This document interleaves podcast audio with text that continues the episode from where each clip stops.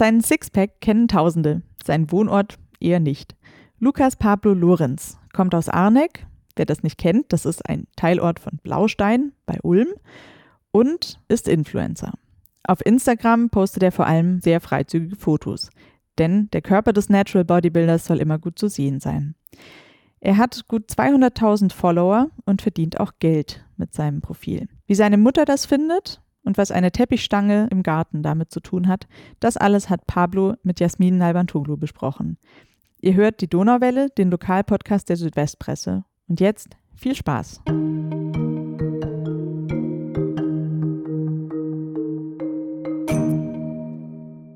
Ja, bei uns ist heute Lukas Pablo Lorenz zu Gast. Du wirst lieber Pablo genannt bei deinem zweiten Namen. Genau.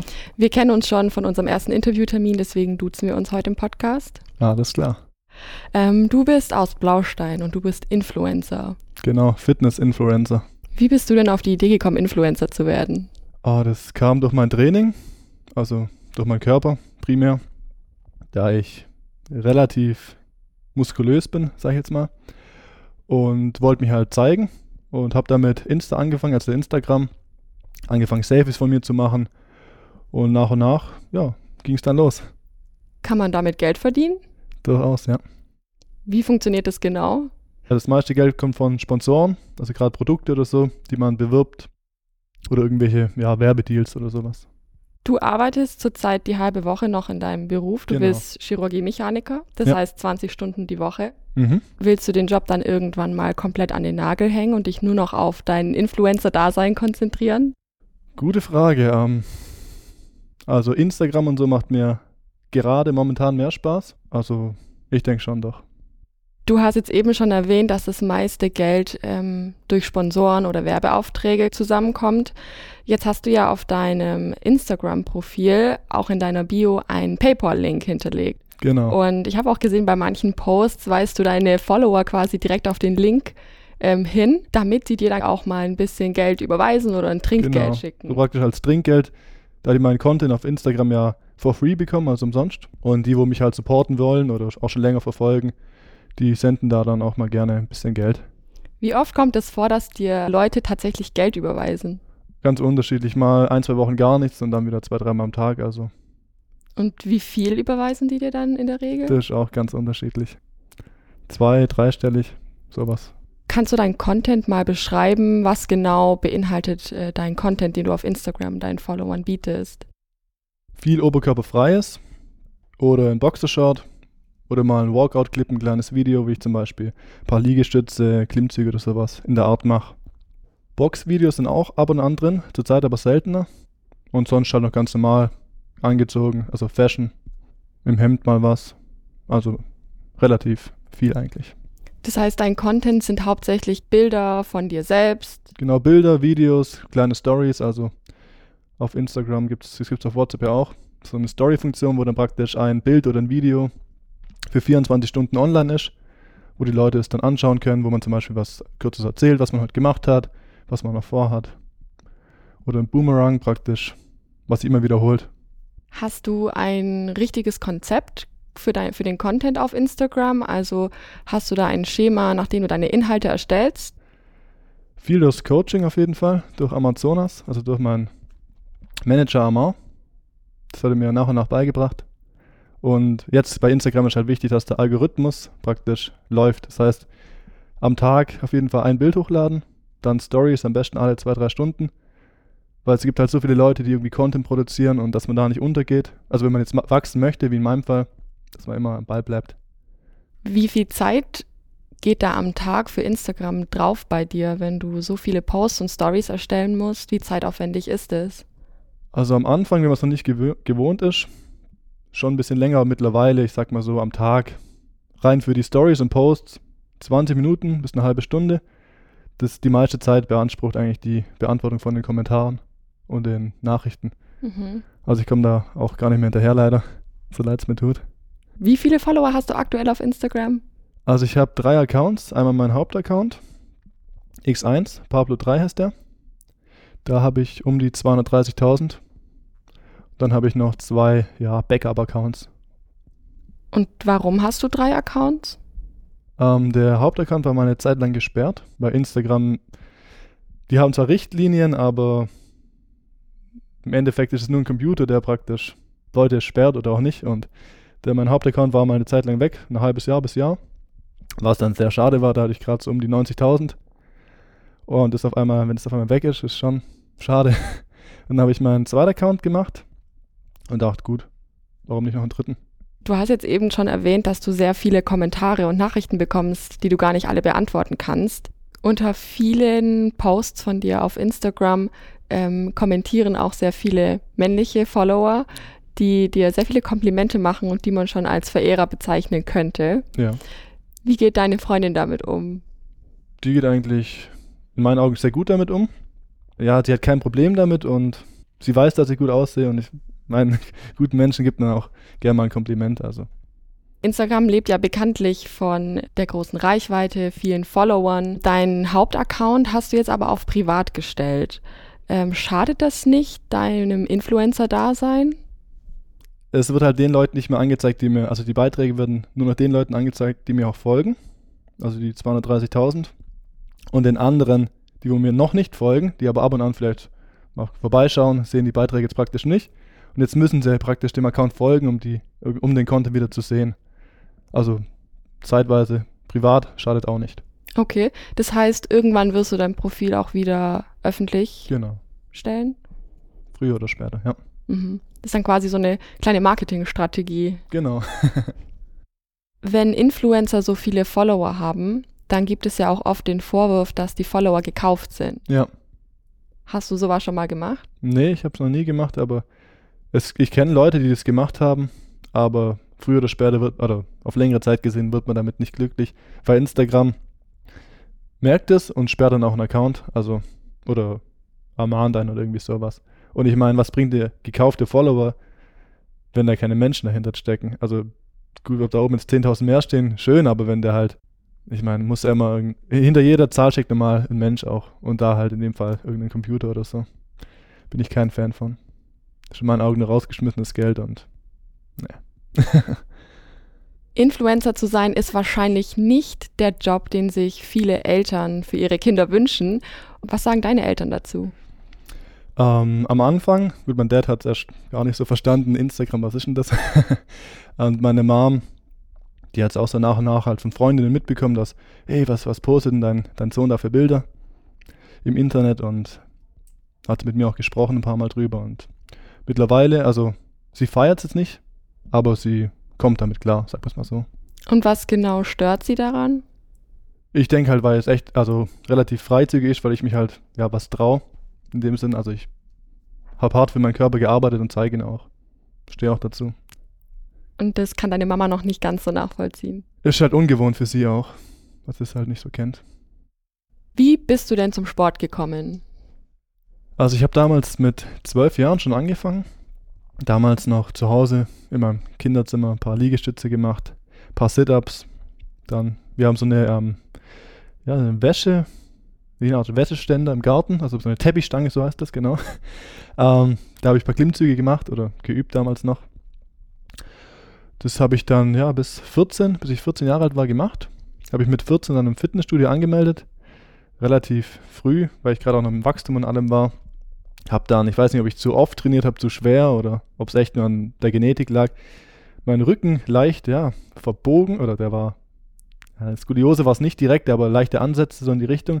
Dann hat mein Arzt auch gemeint, Junge, bisschen ruhiger, hör schon am besten auf mit den Gewichten. Habe ihn dann auch, habe auch dann auf sein Rat gehört, habe mich abgemeldet. Dann habe ich mit Freeletics angefangen. Das ist auch wieder mit dem eigenen Körpergewicht aber halt auf Zeit praktisch. Es gibt Burpees, das ist ein Liegestütz und ein Strecksprung in einem. Da zum Beispiel 50 Stück. Dann Air Squats, also wie eine normale Kniebeuge mit Strecksprung wieder. Und das Ganze praktisch als kleines Workout verpackt. Und das auf Zeit. Und du versuchst praktisch jedes Training besser oder schneller zu sein wie im letzten. Das habe ich dann eineinhalb, zwei Jahre gemacht. Und mich mit 16 dann wieder, wo mein Rücken dann aus auf erstaunliche Weise wieder besser war. Hat mich auch selbst gewundert im Fitnessstudio angemeldet und seitdem ich 16 bin, trainiere ich im Fitnessstudio. Also jetzt dann, ja, fast sechs Jahre. Also bin jetzt noch 21, werde im Juni 22. Kannst du eine Trainingssequenz, wie du sie zum Beispiel im Fitnessstudio durchführen würdest, mal beschreiben? Also im Fitnessstudio war ich jetzt schon lange nicht mehr, da es durch Corona leider zu hat.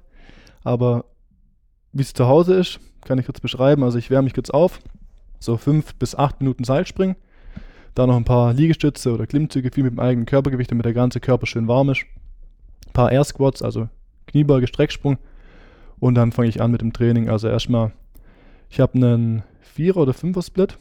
Also ein, an einem Tag Brust, am anderen Tag Rücken, dann Beine, dann Bauch und Schultern und Arme. Zum Beispiel an einem Rückentag mache ich mich, wie gesagt, ein paar Minuten warm. Und dann fange ich an mit einem Satz Klimmzüge. Entweder mit Zusatzgewicht oder ohne, je nachdem, wie stark ich an dem Tag bin. Anschließend dann fünf Sätze Kreuzheben, also wieder ein Satz zum Aufwärmen, dann noch vier Gescheide. Dann Rudern meistens, also entweder mit ein, ähm, einarmiges Rudern mit der Kurzhandel oder mit der SZ-Stange mit beiden Armen. Dann habe ich noch ein THX-Band zu Hause. Das kann man praktisch an die Tür einhängen. Da mache ich auch noch ganz gern Rudern. Also, gut, das sollte heben. Lehnt man sich praktisch zurück und zieht sich immer schön hin und langsam zurück. Da mache ich auch wieder fünf Sätze, immer zwischen acht und zwölf Wiederholungen. Dass ich praktisch im besten, oh, wie heißt es nochmal genau? Jetzt fällt mir der richtige Fachbegriff. Ne, fällt mir nicht ein. der fehlt mir gerade, dass ich halt im besten, ah, Hypertrophie, so heißt es im Hypertrophiebereich, damit ich da im Hypertrophiebereich bin. Das ist der beste Bereich, dass die Muskeln praktisch wachsen. Und am Ende, wenn ich fertig bin, nochmal ein bisschen dehnen, damit ich sehen, damit ich immer schön gelenkig bleibe. Das brauche ich auch gerade fürs Thai-Boxen, damit ich schön die High-Kicks machen kann und auch recht hoch komme. Hast du denn schon mal einen Pamela Reif-Workout gemacht? Pamela Reif, ja, habe ich versucht. Das ist direkt das krasseste, 15 Minuten, also ich glaube, das war damals das krasseste, was da war. 15 Minuten Bauchintensiv, irgendwie so hieß es, ich glaube auf Englisch.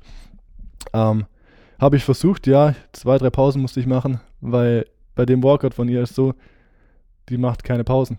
die wechselt, also macht 30, äh, 30 Sekunden die eine Übung, danach direkt die nächste, die nächste, die nächste. Gut, die Frau wiegt jetzt nicht ganz so viel wie ich, mit meinen 100 Kilo. ähm, ja, doch, ist auch gut, aber halt eher Richtung Kraftausdauer. Also nicht so Muskelaufbau, sondern eher ja, Kraftausdauer. Wenn man so viel Sport macht, ist die Ernährung ja auch ziemlich wichtig. Durchaus. Musst du denn auf viel verzichten? Je nachdem, wenn ich jetzt im, in der Diät oder im Cut bin, da habe ich zum Beispiel, das ist jetzt ja, drei Wochen her, für zehn Tage lang einen Cut gemacht. Also Cut ist praktisch die verkürzte Form von einer, von einer Diät. Da habe ich jeden Tag Brokkoli und Hühnchen gegessen. Ein Kilo Brokkoli, ein Kilo Hühnchen auf den Tag verteilt, also morgens, mittags, abends. Da ist die Abwechslung jetzt nicht ganz so groß, aber da verlierst du dann halt auch mal in zehn Tagen, was waren das, sechseinhalb Kilo.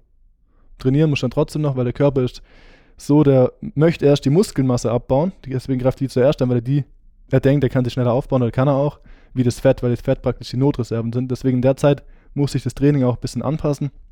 Sprich, jeden zweiten Tag trainieren und dafür alles und schwerer, also mehr Gewicht, mehr Sätze, aber weniger Wiederholungen. Und normal im Aufbau, dann esse ich eigentlich alles, Hauptsache viel. also esse ich am Tag dann schon meine zwischen 3,8 und 4,2, also 3800 und 4200 Kalorien. Also auch Dinge, die vielleicht eher ungesund sind, so wie eine Pizza oder Süßigkeiten. Ja, mal so ein, zwei Pizzen gehen schon. Also Schokolade ist eh nicht so meins, weiß nicht, schmeckt, hat, hat mir noch nie so geschmeckt, aber so Chips oder Gummibärchen, ja, sage ich nicht nein. Du bist Natural Bodybuilder oder Genau. Natural Bodybuilder. Ja. Was genau bedeutet das? Das heißt, dass ich keine Substanzen zu mir nehme, die halt den Muskelaufbau beschleunigen, was recht viele machen, also im Fitnessstudio echt, also die, wo es gescheit machen, bestimmt 80 Prozent oder noch mehr. Also es geht auch komplett ohne. Es geht schon, aber mühselig. Also ich trainiere jetzt ja seit meinem 12. Lebensjahr, seit meinem 16. richtig, sag ich jetzt mal.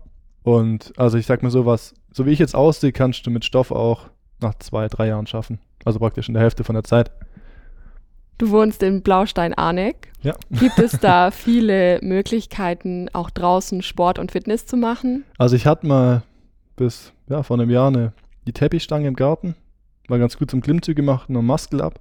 Also Muscle Up, für alle, die es nicht wissen, das ist praktisch ein Klimmzug und ein Dip in einem. Ähm, die ist jetzt leider nicht mehr da, weil wir den Garten umbauen, deswegen wird das abgeflext. War ich sehr traurig.